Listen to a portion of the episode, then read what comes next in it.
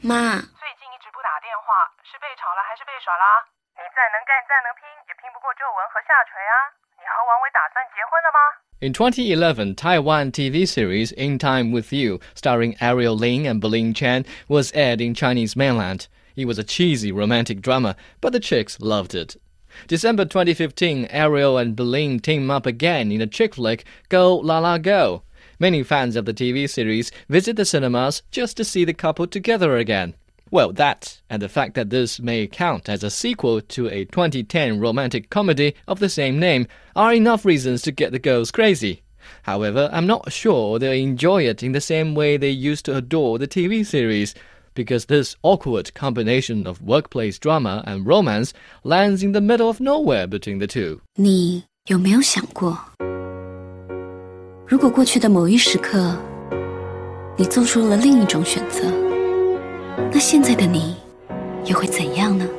Go La La Go 2010 was based on a popular novel by a blogger who wrote about the challenges that the female employee has to overcome to climb up the company food chain. In an uncomfortably mundane manner, the novel enlightened many office workers on the subtlety and sophistication that they need to thrive in the job market. Go La La Go 2015, based on a sequel of the novel, is no longer a lesson on office politics. The focus has been switched to a career woman's struggles on the domestic front. 杜拉拉，你一直想升职，现在机会来了。希望接下来的工作还是跟你对接。你是真的已经下定决心要牺牲掉我了，是吗？要男人那么帅的男友，要看牢一点呢。还是要工作？没和王子跳过一支舞，你怎么知道这不是你想要的？ Oh, yes, our dear Lala, despite her moderate success in the workplace, has trouble getting her boyfriend to pop the question, and that also has negative impact on her work performance. But no need to worry. An opportunity soon presents itself for Lala to crack an opening in both her career and her romantic life. If I were in her shoes, I would laugh myself awake from this marvelous daydream. But our dear heroine seems torn apart by the choices she has to make. 现在我有这个机会，得到他的尊重、权利还有地位，为什么你就不能支持我？你有你的身不由己，我有我的无可奈何。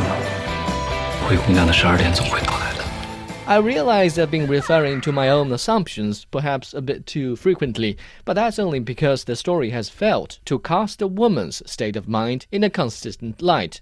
At times unsure about her decisions, and other times quite imposing, the character in Lala seems volatile and empty, hostage to the writer's whimsical imagination.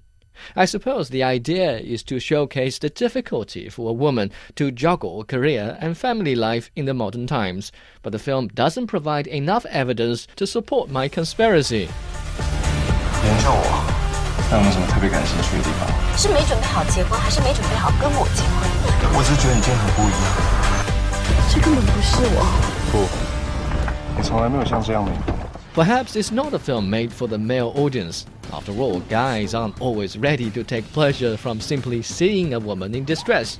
Also, guys are less tolerant of a film full of close up shots. We don't feel like being compared to movie stars. To be fair, there are several long shots reserved for product placement purposes, but since we don't recognize those women oriented brands, they are not necessary at all. Oh, and we're pretty sure the cinematographer isn't to blame here. Dylan Doyle, we've seen your work in Touch of the Light. Great job. In 2010, Patrick Frater of Variety described Go La La Go as a precursor to the current wave of Chinese contemporary romance films. There must be a typo here. I think he meant a pretty curse.